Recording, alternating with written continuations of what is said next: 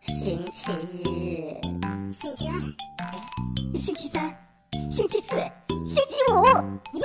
终于到周末啦！度周末 FM 陪你度周末。Alright.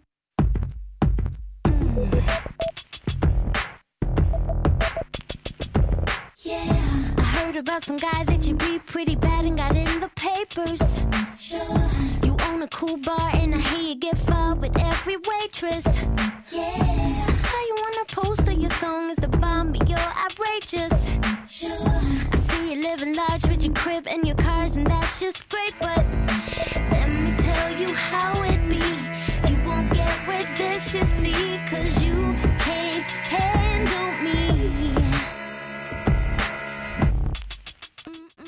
Hello，亲爱的朋友们，又是一个周五，杜周末 FM 如期与你见面了。我依然是大家的好朋友小健。最近啊，寒流来袭，当然不是天气啊，是这个韩寒国民岳父带着他的新电影《后会无期》和大家见面了，可以说是万众期待啊。小健的同事们呢，都说要去看，巴不得组团过去呢。呃，据说呀、后会无期》描述的是两个单身汉为了理想穷游公路的高逼格生活。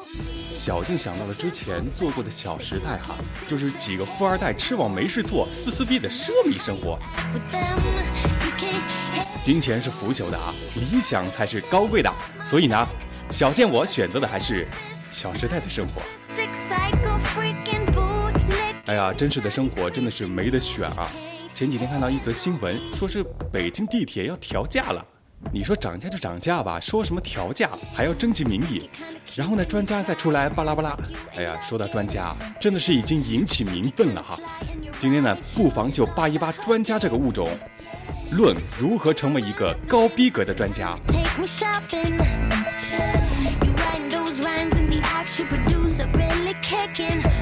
首先啊，遇到什么问题都要说这很正常。例如啊，有人问为什么汶川地震，我们国家的地震局没有任何的预测？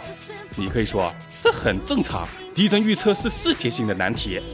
有人问为什么中国足球搞了这么多年改革，现在连伊拉克都踢不过了？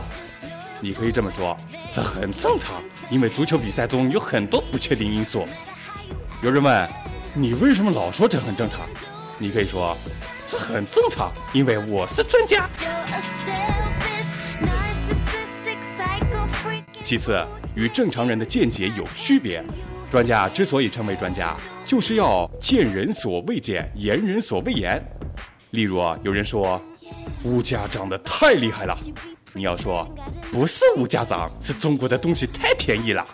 有人说 CPI 增长了百分之八点四，让不让人活了？你要说这样的物价水平，大多数人都能接受的。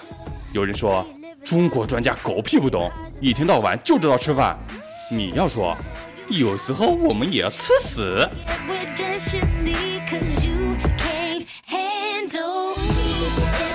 还有这招，是大家都耳熟能详的绝招了，那就是与世界接轨和中国特色。因为这是绝招啊，大家非常的耳熟能详。比如有人问中国专家为什么工资这么高，你可以回答与世界专家接轨。有人问为什么别的国家的专家都是人，中国的却是猪，你可以回答中国特色。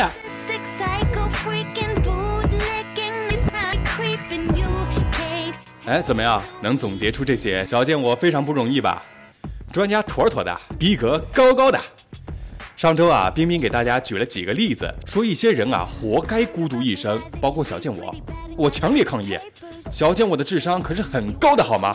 这个环节特意把冰冰请来，说道说道。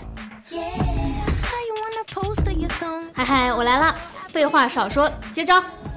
周岁和虚岁是指什么？上来就问问题啊，这太简单了。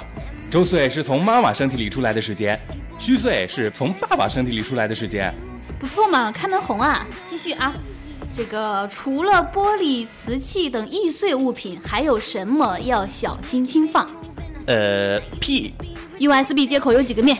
三面，第一面，哎，查错了，第二面，哎，这面也不对，第三面，哦，原来是这面，有两下子。男的那个为什么叫小鸡鸡？呃，因为本来有三个蛋，后来中间那个孵化了，菊花为什么不能带上飞机？因为这是易爆物品。可以啊、我知道了，智商是不低，指定是情商低。这样啊，假设咱俩现在在约会，那我假设我是你女朋友，那我要问一个非常经典的问题：如果我跟你妈同时掉水里，你要救谁？我不会游泳，假设你会的话，你不是会游泳吗？所以救我妈。假设我不会游泳，你会游泳。你不会游泳，带我妈到水边干嘛？假设，假设这是假设。你假设什么不好？干嘛假设我妈到水里啊？你怎么不假设你妈？那假设我妈跟你妈掉到水里了，你救谁？你没事儿假设连老太太到水边干嘛？你不认识我妈也就算了，你妈把你拉扯大容易吗？啊，无语了，我走了。嘿嘿，冰冰果然很弱哈，表明小健我智商是屌爆的。哎，本周好去处哪儿也不推荐，老老实在家待着啊，高温注意防暑哦。我们下周再见喽。